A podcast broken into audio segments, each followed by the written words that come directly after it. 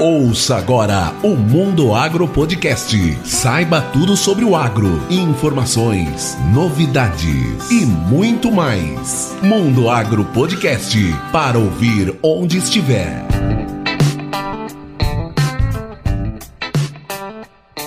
Bem-vindo ao Mundo Agro Podcast. E o episódio de hoje é com ela, a nossa digital influencer do agro, Camila Teles. Bem-vinda, Camila. Olá, Luana, tudo bem? Muito obrigada. Estou muito feliz de estar participando aqui com vocês. Estamos aqui com o professor Rogério também. Bom dia, professor. Oi, Luana, tudo bem? Oi, Camila. Olá, bom tudo dia. Bem? Tudo bom bem, dia. professor? Tudo jóia. Vamos aproveitar esse tempinho aí de quarentena, né? Enquanto a gente pode ficar dentro de casa, vamos gerar conteúdo interessante para a galera do agro. Com certeza. Afinal, o agro não para, né? É isso aí, não pode parar. É a gente que vai garantir aí o sustento de todo mundo, né? Pelo menos o sustento alimentar. É isso aí. É isso aí.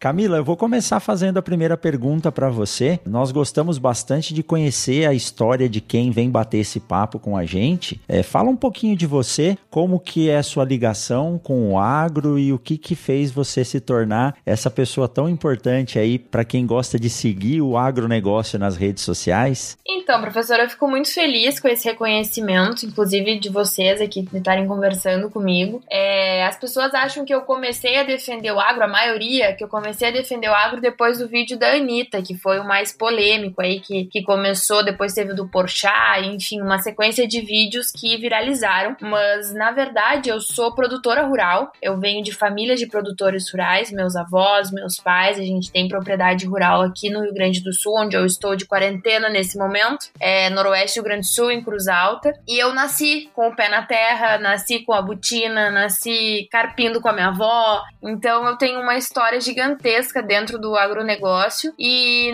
da mesma forma que eu tenho essa paixão pelo agro, eu sempre tive a paixão pela comunicação. Então, ao contrário também do que muitas pessoas acham, eu não sou formada em agronomia, zootecnia ou veterinária. Eu sou relações públicas. E aí, quando eu fui fazer a faculdade de relações públicas, eu direcionei todos os trabalhos, os, os projetos que eu tinha que desenvolver dentro da universidade, eu foquei 100% para o agro, porque eu queria não só mostrar é, como o agro ele tinha que ser visto de uma maneira mais profissional, mas também levar isso para dentro de uma faculdade de comunicação social que às vezes acaba esquecendo desse setor também. Então foi um desafio muito grande e eu comecei a dar palestras logo depois que eu me formei em 2015. Então não é de agora esse trabalho que eu faço. A única diferença é que agora eu acertei o público, ou seja, eu consigo comunicar o agro de uma forma mais efetiva para um público que não é necessariamente do agro, também é da cidade. Então eu acertei o público e começou a viralizar meus vídeos. E esse é um dos objetivos do Mundo Agro Podcast, né? Levar informação concisa, de qualidade para quem é do agro,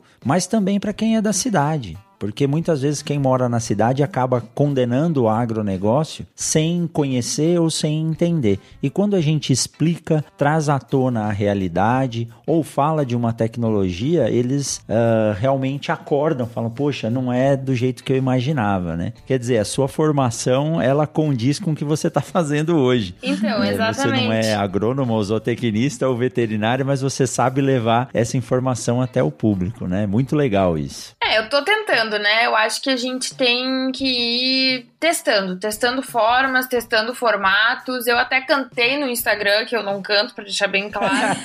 mas foi uma forma que eu achei de chegar num público diferente e funcionou. Quando eu vi, tinha muitas pessoas que não tinham necessariamente nenhuma ligação com o agro compartilhando meu vídeo, né? Nos grupos de família, é, recebi várias amigas minhas falando: Ó, oh, Cami, teu vídeo tá lá no grupo do, da minha família que nem é do agro. Então eu acho que, que eu consegui acertar. E isso eu tento diariamente todo o conteúdo que eu gero no meu, nas minhas redes sociais, eu, o meu maior público hoje é no Instagram, que tem mais de 80 mil seguidores. Mas Nossa. todo o conteúdo que eu começo, que eu, que eu penso em gerar no meu Instagram, eu penso para atingir os dois públicos, tanto o nosso público do agro quanto o público da cidade, que muitas vezes não percebe como o agro está presente no nosso dia a dia.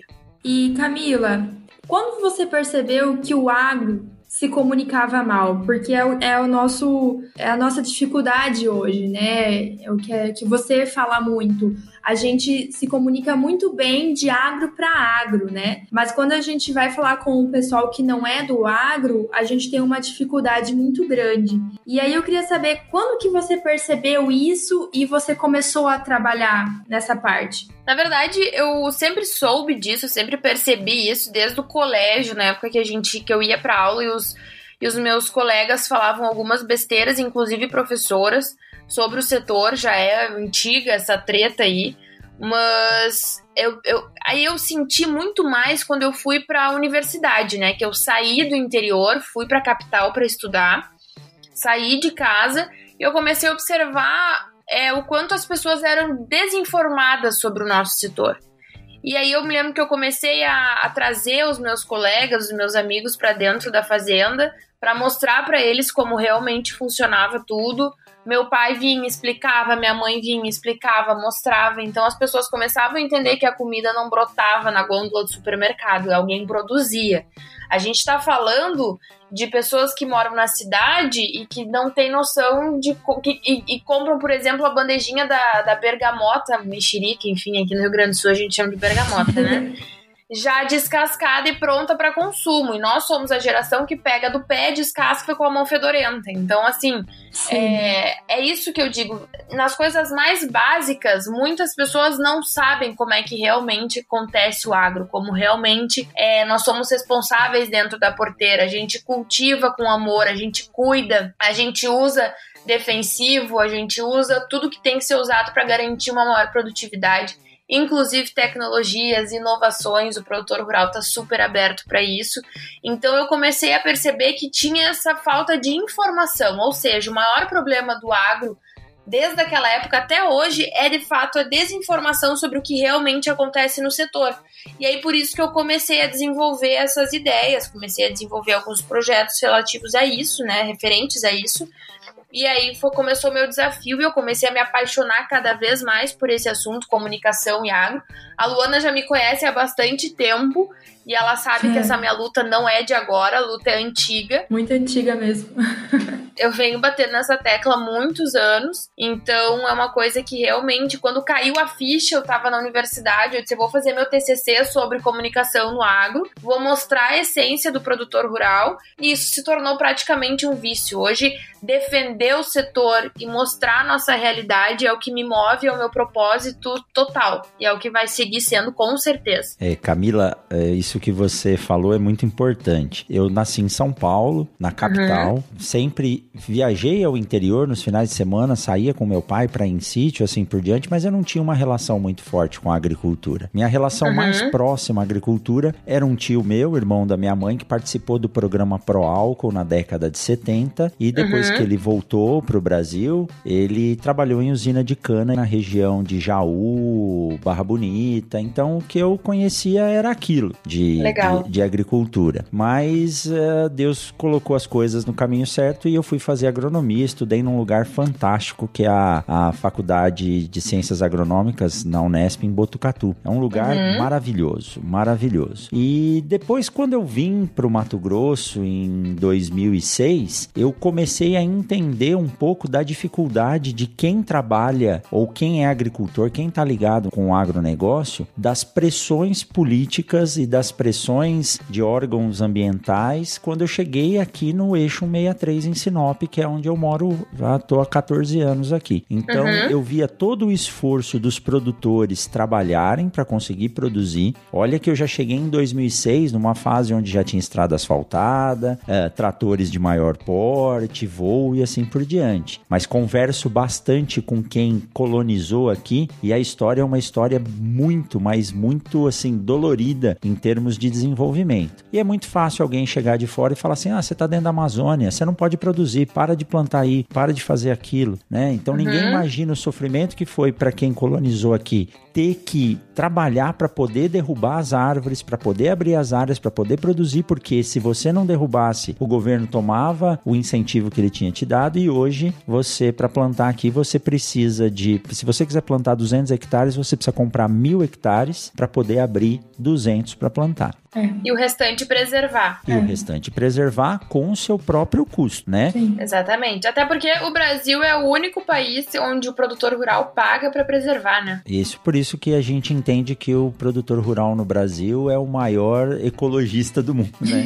e a gente tá tendo uma prova nesse momento, né, professor? Porque se tu for separar, é, os níveis de poluição no Brasil e no mundo inteiro diminuíram muito. E o agro não tá parando, a pecuária Exatamente. não está parando. Então a gente tá conseguindo mostrar essa pausa que ninguém imaginou que um dia teria, que tá acontecendo agora, uhum. para nós tá sendo uma prova de que o agro não é quem mais polui, sim o ser humano e a cidade. Exatamente. É a gente já entende isso, né? Às vezes quem tá de fora não. Então é. eu passei a ocupar um, assim, uma posição é, física dentro da universidade como coordenador de curso, mas também representação. Então, tudo que acontecia na universidade, eu estou numa universidade pública, onde existe uma diversidade grande de ideias, uhum. a gente é visto como um todo que aparece na mídia. Então, tudo que acontecia uh, dentro da universidade contra o agro, alguém se dirigia a mim, né, ou aos uhum. colegas da agronomia para perguntar o que estava acontecendo. Então, com a evolução da mídia digital, uh, das redes sociais e com o surgimento de pessoas igual a você dispostas a colocar a cara na, na tela do celular e falar para o povo o que é agricultura de verdade, isso tem ajudado muito, mas muito mesmo o agronegócio. Que bom, fico feliz, essa é a ideia.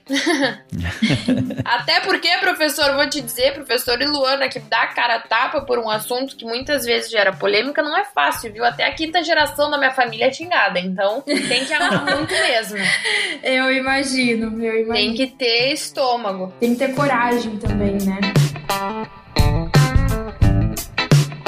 E Camila, é, você comentou ali que você levava os seus colegas e teu pai mostrava a fazenda. Qual que era a reação deles depois que ele, eles viam que a mexerica não vinha no, no, potinho no mercado, que vinha do pé de uma árvore? Eles saíam dali como? Qual que era a reação deles? Então, eles saíam encantados. Pra gente ter uma noção, é, gente, uma vez eles foram na colheita do trigo e o meu pai colocou, colocava eles em cima da, da colheitadeira para eles se sentirem como é que era colher, né? E eles tiveram uma experiência, era, gravavam, filmavam, tiravam foto, para eles, para eles aquilo era surreal. E até tinha um, um dos desses, desses, meus amigos, ele era dentista, tava na faculdade, no caso de odonto. E aí eu, meu pai falou: ah, vocês conhecem pivô? Aí o dentista falou: sim, pivô, traz tudo isso no, na, na aula. meu pai, não, pivô de irrigação. E aí eles foram pra lavoura conhecer, então era uma coisa muito fora da realidade deles. Então eles saíram de lá encantados. Tanto que depois depois que eu levava todo o feriadão que tinha, a galera queria vir aqui pra fazenda. Então se tornou um, um, uma atividade nossa durante a universidade e até hoje eles me pedem para voltar, só que hoje a vida tá mais corrida e não permite. Mas é, são coisas que é fácil da gente fazer. Abrir a propriedade rural, abrir a nossa casa para que as pessoas entendam que a gente não quer matar ninguém, que o agro tá longe de ser vilão e que a gente tá segurando não só o Brasil, como o abastecimento dos supermercados nesse momento de crise, né? É isso aí. Vocês veem, né? É, a gente acha que é só na cidade que acontece isso. Eu tenho, tenho dois filhos, Camila. Tenho a Ana, de 10 anos, e o Felipe, que fez 8 agora. Até uns dois anos atrás, o Filipinho tinha uma visão, assim, muito pragmática das coisas, sabe? não entendia. Então ele falava assim: Papai, eu não entendo por que, que tem que matar a vaca. É só ir lá no mercado e comprar a carne. Não precisa matar Sim. o bichinho. Então essa é uma visão que eles têm, culturalmente isso vem. Eu não tinha aprendido isso ainda na escola né? Então Sim. depois que ele aprendeu, ficou mais tranquilo. Agora imagino quem mora na cidade. Eu não É, exatamente. Eu não tenho vergonha de contar que no primeiro ano de faculdade eu plantei sagu e molhei lá por 30 dias e não nasceu nada, né? Acho que por isso que eu então. fui me especializar em sementes depois. Te deram semente de sagu, professor? Não, me deram sagu mesmo, né? Semente não, eu digo sim. Não, sim. Né? Tipo, te deram o sagu falando que era semente de sagu para você ir lá plantar. É, e pior que não deram, me venderam semente peletizada Eita. de sagu, você vê só, né? É por isso que hoje ele é professor de sementes, então agora eu sei o porquê. E você viu, tudo tem um motivo na vida, né? É isso aí. Maravilha. E Camila, eu queria perguntar para você, como que foi se tornar digital influencer do agro? Porque hoje você é reconhecida como a nossa digital influencer, né? Então, na verdade, isso é muito engraçado para mim, porque nunca foi um objetivo, foi uma consequência. Eu, quando eu comecei a gerar os vídeos, eu comecei a ter mais coragem, digamos assim, de dar cara a tapa, as coisas foram acontecendo ao natural. E eu não, não gosto muito do termo digital influencer ou influencer do agro, porque eu gosto muito mais de, gera, de geradora de conteúdo, que eu acho que esse é meu intuito principal. E uma coisa é, gera a outra. Eu fico muito feliz de ser considerado uma influenciadora porque eu vejo isso como muito positivo. E realmente eu tenho um feedback muito legal nas minhas redes sociais. Pessoas que optaram por fazer agronomia ou jovens aí que têm 12, 14 anos e que decidiram que vão seguir a carreira agro graças aos meus vídeos, graças às minhas redes sociais. Então aí eu vejo que realmente está funcionando, mas tudo isso é a partir de um trabalho muito árduo, entendeu? De muito tempo, de muito estudo e também de muita preocupação em gerar um conteúdo de qualidade, não falar besteira, cuidar com a minha opinião, mas ao mesmo tempo entender como funciona a realidade. Então, é, eu fico muito feliz com esse reconhecimento, para mim é incrível. Eu tenho palestras agora nesse momento todas remarcadas, né, sem data definida, mas eu tenho palestras no Brasil inteiro e isso demonstra o poder da internet, o quanto a gente tem que saber usar cada vez mais essa ferramenta para valorizar o nosso setor. Perfeito, gostei muito disso, viu? Geradora de conteúdo, né? É, essa é a ideia. Não que digital influencer seja um termo pejorativo, mas ele tá generalizado, né? Se a gente for colocar. Então, é. Eu não vou falar o nome de dois irmãos aí que estão até proibidos de passar aqui em casa, eles são também digital influencer, né? Mas não geram nada que preste.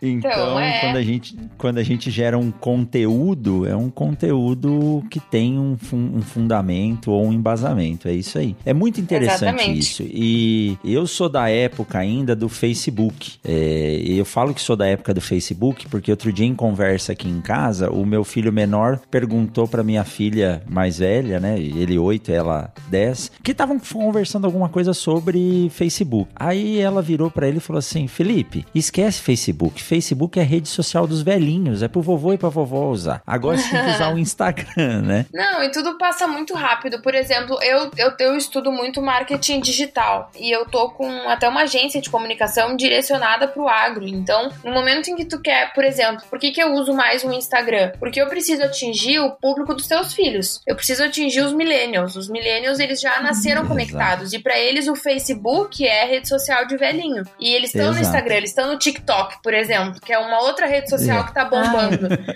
Então eu, a gente Exato. tem que estar tá lá, não adianta, a gente tem que gerar conteúdo nos lugares que esses jovens estão para eles entenderem a realidade que a gente vive. Esse é o desafio. É. Exatamente. E alcança, Isso. sabe? Alcança porque hoje todo, todo mundo tem um celular na mão. Claro. Então hoje, quando você posta alguma coisa no Instagram, o, o número de pessoas que você consegue acessar, olha aí, você tem 81 mil seguidores. Você já parou para pensar que quando você fala alguma coisa, tem 80 41 mil pessoas que vão receber aquela informação direto na então, palma da mão. Isso é, é muita responsabilidade. É isso que eu ia falar. A responsabilidade de gerar esse conteúdo correto é enorme, né? Exatamente. Então, por isso que eu digo, no momento de, de me definir, eu prefiro me definir como uma geradora de conteúdo, porque eu tenho essa capacitação em comunicação, tenho pós em marketing estratégico, então tudo que eu faço, todo o conteúdo que eu estudo para gravar um vídeo, que as pessoas acham que é fácil, liga a câmera e grava. Mas antes disso, é, eu tô estudando, tô falando com assessores, desde a ministra até, enfim. Eu tenho um, um ciclo. Como eu trabalhei na CNA ano passado, durante todo ano na assessoria de comunicação, eu consegui ter contatos com técnicos muito bons da área, inclusive os técnicos da própria CNA, que me ajudam até hoje. Então, qualquer dúvida que eu tenho, eu tô sempre no telefone com eles. Então, tem uma responsabilidade muito grande, porque tudo que tu falar pode ser usado contra ti em algum momento. E redes sociais é uhum. é isso, um pouco te amam, um pouco te odeiam. Então a gente tem que ter muito cuidado com o que fala. Tem que ter muita responsabilidade. Então não é fácil ser geradora de conteúdo, porque as pessoas estão esperando o teu conteúdo, estão esperando a tua opinião e tu precisa ter um bom senso para demonstrar isso. Camila, e assim, você não, você continua sendo agricultora e você tem trabalhado com essas palestras, né, é, para levar informação. Como que você coordena isso? Você ainda gerencia? Como que é a sua relação com a, com a propriedade? E na parte das suas palestras, qual que é o, o foco principal delas? Como que você como que você está hoje em dia aí rodando o Brasil com essas palestras?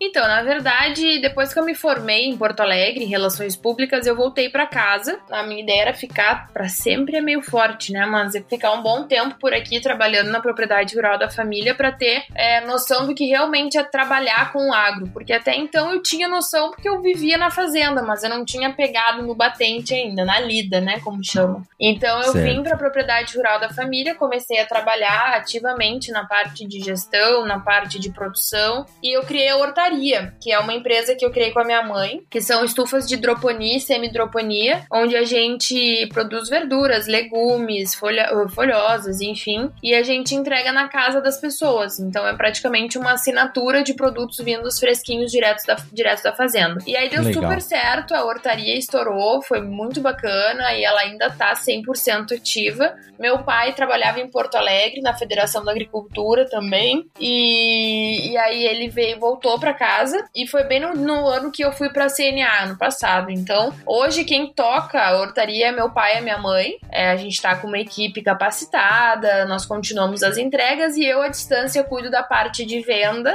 é, da, da hortaria, da feirinha, né, que a gente entrega em casa, os pedidos são comigo, e também do marketing. Então, hoje a internet nos possibilita isso. E como eu morava em Brasília, eu tava vindo pouco pra cá. Agora que eu tô morando em Curitiba, fica pertinho, então eu tô vindo com bastante frequência pra cá estou conseguindo ajudar de uma maneira mais efetiva. Hoje o meu trabalho é central, como a minha vida deu uma reviravolta totalmente 360 graus depois que os meus vídeos viralizaram, eu comecei a fechar muito evento, comecei a fechar parcerias, comecei a, a dar minhas palestras e elas são muito focadas nessa parte de comunicação. É como usar a comunicação como ferramenta estratégica para valorizar o agro. Mas eu também falo sobre empreendedorismo, que eu tenho case da hortaria, que deu certo. Eu falo sobre é, inovação, tecnologia, eu faço sobre os agromitos que a gente conhece, como, como a gente pode desmistificar esses agromitos aí no nosso dia a dia, como a gente pode fazer a nossa parte. Então é uma palestra bem completa, assim, e vai muito por demanda também. Eu sempre converso antes com, com quem tá contratando a palestra para entender o público. Ah, é só mulher, são só jovens, são produtores rurais, são pecuaristas. Eu procuro sempre fazer um, um conteúdo direcionado para eles. Então nunca é a mesma palestra, eu sempre mudando, conforme região, conforme realidade, conforme o assunto. Então são várias coisas. Hoje o meu desafio é conseguir manter as minhas palestras, a agência, que é um empreendedorismo, outro empreendimento que eu tive com o Júlio Bravo, em Curitiba, e a hortaria também. Mas é um desafio bom que a internet possibilita a gente estar em vários lugares ao mesmo tempo. E eu acho que pela minha idade é o momento de fazer essas loucuras, assim, tipo, de abraçar várias coisas. Em algum momento, provavelmente, eu vou ter que focar mais em alguma coisa, mas por enquanto eu tô dando conta. Só faltou pedir pro dia ter umas 36 horas, né? Que tava mais Isso fácil. é uma coisa que eu peço muito tudo, todos né? os dias. Mas eu, eu, eu aprendi a organizar pauta. Eu tenho meu caderninho de pauta, eu separo meu dia em horas. De tal hora, tal hora eu vou trabalhar para tal coisa. De tal hora, tal hora para outra tal coisa. Então tá funcionando bem. Que bom. Eu costumo dizer pros meus alunos, se você quer fazer ou se você quer que alguém faça uma coisa bem feita, peça para quem está mais ocupado. Uhum. Porque quem está muito ocupado tem que Organiza organizar o seu tempo. tempo. Exatamente. Quem está desocupado vai sempre protelar e deixar para mais tarde. exatamente. Quanto menos tempo tu tem, mais tempo tu acha para fazer. Então é exatamente isso, é sair da zona de conforto e fazer acontecer. E lembrando que Instagram, né, é uma outra uma rede social onde tu gera conteúdo gratuito. Então, Claro, ele vai te dar um retorno em algum momento de parceria, mas eu, o meu, quem me acompanha no Instagram pode ver que ele é zero comercial. Eu não quero, meu intuito não é esse. Então, o conteúdo Exato. que eu gero é um conteúdo, é um Sim. conteúdo gratuito que eu trabalho para gerar esse conteúdo, mas eu não vou ter retorno financeiro. Então, eu preciso ter outras coisas para me dar essa segurança financeira. E tem que se organizar, né? Quando nós começamos Exatamente. com o podcast, eu achei que era simplesmente ligar o gravador e começar a gravar. Poxa vida, tive que aprender a fazer pauta, roteiro. Então, é complicado, viu? É complicado, é né, Luana? é, bem complicado. Você tem que pensar, analisar, ver quem, quem que você vai convidar, as perguntas, né? Essa geração de conteúdo não é fácil mesmo. É isso aí. E Camila, quais serão os seus próximos passos para levar porque eu acho que essa questão da comunicação virou o seu propósito do agro para frente. Quais serão esses, esses próximos passos que você pensa nesses teus próximos anos? Então, na verdade, tudo que aconteceu desde o ano passado é, aconteceu para mim porque realmente eu estava muito dedicada, sempre me dediquei muito a esse assunto, tu bem sabe disso. E agora meu único propósito é me manter gerando conteúdo de qualidade, é continuar trabalhando com toda a dedicação do mundo com esse meu propósito. Propósito alinhado com, com aquilo que eu sempre acreditei, que eu acho que as coisas vão acontecendo, as ideias vão surgindo. Eu ainda não tenho nada para te dizer, ah, eu quero daqui três anos estar dessa forma. Eu acho que o. E até esse nosso momento de quarentena nos prova que o planejamento depende de um cara lá em cima também. Então, é... eu tô muito crente de que as coisas acontecem no seu tempo certo, da forma que tem que ser. Eu vou continuar estudando muito, gerando muito conteúdo, mas eu não tenho o que te dizer de, ah, daqui dois anos, ao ano que vem, ou daqui seis meses, eu quero estar de tal forma. Se vocês tivessem noção do que eu planejei para esse meu 2020, agora eu tô aqui em casa em quarentena sem poder sair, eu fico pensando até que ponto vale a pena, sabe? A gente planejar tanto. Eu acho que tem que deixar as coisas acontecerem, mas que aconteçam enquanto a gente estiver trabalhando, estudando, se dedicando e acreditando naquele nosso propósito, que daí vem. Então é isso, eu vou continuar com os meus vídeos, tem alguns projetos para pegar o público mais infantil, que logo vão estar tá saindo do, do papel. Tem projetos de webséries também, falando com produtores rurais de todo o Brasil tudo gerado a conteúdo e valorização do agro e logo eu pre pretendo lançar aí para o pessoal poder acompanhar. Que legal. Que joia, hein? Bastante coisa. É, você estava falando, eu estava pensando aqui, a gente não pode ser nem é, aquela música do Zeca Pagodinho, né? Deixa a vida me levar e vai deixando, a gente precisa de um pouco de planejamento, mas a gente também não pode ser tão caxias de querer controlar tudo que a gente vai fazer. Né? Exatamente, né? gente, essa é a ideia. Se a gente planejar muito, a gente começa a se decepcionar, porque às vezes você começa a programar tantas coisas para fazer e nem sempre é possível. É, existe um espaço gigantesco para frustração, né? Então, quando eu digo isso é justamente porque eu acho que as coisas elas vão acontecendo e, claro que é que eu sempre fui a doida do planejamento, entendeu? Eu sempre planejei tudo, sempre quis ter o controle de tudo, planejava dia, hora, eu sempre fui a louca da planilha de cronograma, assim, para tudo na minha vida. E aí eu comecei a ver que às vezes a gente não tem o controle de tudo e que as coisas vão acontecendo como elas têm que acontecer. Só que isso não, não pode nos deixar numa zona de conforto, a gente tem que estar tá sempre saindo dela, estudando, trabalhando, pesquisando, entendendo, se dedicando para que as coisas comecem a fluir de uma maneira mais natural. Sim, exato. E eu cheguei num ponto em que eu comecei a. É, lembro da época que eu fazia cursinho, né? Estudava lá, segunda geração do romantismo, e tinha um autor que dizia que a vida é a gente que faz. E a duras penas eu aprendi que não é assim. Então a gente não pode se frustrar por não conseguir realizar as coisas. Mas sim, a gente vai passando o é. tempo, a gente vai ganhando experiência, a gente vai vendo que tudo tem a sua prioridade. As vontades Isso existem, aí. a gente tem que esperar para que aquilo ocorra e ter uma coisa em mente: tudo vai dar certo. De uma forma ou de outra, tudo vai dar certo. Você vai ter que é, derrubar algumas paredes, cavar alguns buracos, construir algumas montanhas, mas tudo vai dar Isso certo. Aí. aí depende do, do nosso esforço. O importante, que eu tento passar isso para todos os alunos, a Luana foi aí da, uma das primeiras turmas e quando eu encontro os meus alunos, a primeira coisa que eles falam é isso: é a gente fazer o que gosta. Se você você Com fizer certeza. o que você gosta, as é. coisas vão caminhar bem. Sim. Eu assisti uma live do Panda Betting, que é um dos fundadores da, da Azul aqui no Brasil. Ele gosta muito de uhum. aviação. Gosta não, ele é louco por aviação, viciado. Uhum. Né? uh, e ele estava falando sobre isso, perguntando, perguntavam para ele, poxa, mas como que você conseguiu é, 77 mil fotos de avião, tem trocentas horas de voo? Ele falou, uhum. ah, eu faço o que eu gosto e ainda me pagam para isso, ele falou. Imagina. É, é essa história. Se você faz o que você gosta, você nunca vai precisar trabalhar na vida, né? Porque trabalhar Com certeza. Aquela... Por isso que as pessoas têm que lutar pelo brilho no olho em tudo que fazem. É isso aí. Eu não tive a oportunidade de assistir a sua palestra, eu quase assisti, mas aí cancelaram a feira bem no dia que eu ia aqui, né? Você tava aqui na, ah, na Show isso, Safra isso 163. Isso aí. Uhum. E aí cancel... tive que cancelar minha palestra lá também, mas é, vai dar tempo da gente Ia palestrar lá, né, professor? É, mas a gente vai remarcar isso aí, e isso Com tudo vai certeza. passar e a gente vai poder colocar as coisas em ordem, né? Com certeza, e esse é o momento bom da gente se resgatar e também pensar em conteúdos bem bacanas para compartilhar cada vez mais. Pensar muito mais no coletivo do que no individual. E a gente vai ter muita presença da Camila aqui na região, Sorriso, Sinop, Lucas. Ela até tava pensando em se mudar pro Mato Grosso, né? Aí a minha agenda, a grande parte da minha agenda é no Mato Grosso. Eu tô pensando seriamente em alugar um apartamento em Cuiabá e ficar por ali. Não é uma má ideia, viu?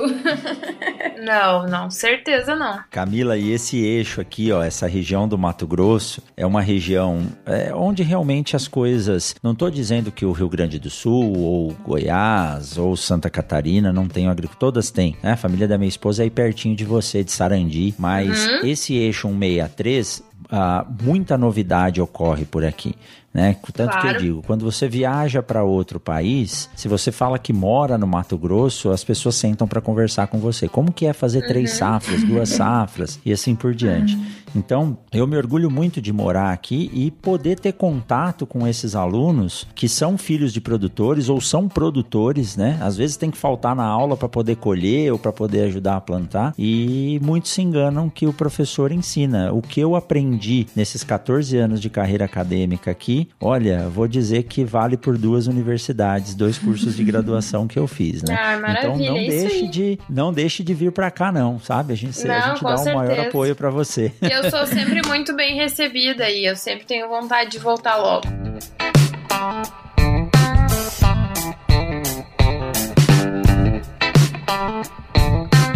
Camila, eu gostaria que você deixasse um recado para quem ouve o Mundo Agro Podcast, seja ele do campo ou da cidade. O que você pensa e o que você gostaria de passar para quem está nos ouvindo agora? E aí, pessoal que ouve o Mundo Agro, aqui é Camila Teles. Eu quero dizer para vocês sempre procurarem informações corretas, como vocês encontram aqui nesse podcast, sobre o agro como um todo, sobre o mercado, sobre a essência, sobre a importância dele no nosso dia a dia, que seja da cidade, seja do campo, a gente sempre, sempre tem que estar ouvindo os dois lados para conseguir formar a nossa opinião da forma correta. E as pessoas têm que entender cada vez mais que o agro está longe de ser o problema e vai ser sempre a solução. É isso aí. Legal. Joia. Muito legal, Show. muito legal. Camila, muito obrigado por dedicar esse tempinho de bater um papo com a gente. Tenha certeza que esse, esse episódio vai chegar aí nos quatro cantos do, do planeta, né? Tem brasileiro ouvindo a gente em tudo quanto é lugar. Nós temos Que mais legal. de 22 países aqui ouvindo o Mundo Agro Podcast. Infelizmente a gente não pode fazer em português e em inglês, né? Se pudesse, estaria muito mais longe. Mas muito Sim. obrigado mesmo por dedicar esse seu tempo. Parabéns pelo trabalho que você vem desenvolvendo, né? Tanto falo isso para Luana quanto para você. Não deixe a família, continue ajudando lá no trabalho em casa, porque é importante esse esse apoio, mas continue sim dedicando a levar a palavra do agro de forma correta e concisa para todo mundo que mora no campo e principalmente para quem mora na cidade. Muito obrigado, viu? Maravilha. Muito obrigado por esse convite também. Parabéns pelo projeto de vocês. Muito sucesso sempre. Obrigada, Camila. Obrigada por- por ter aceito participar.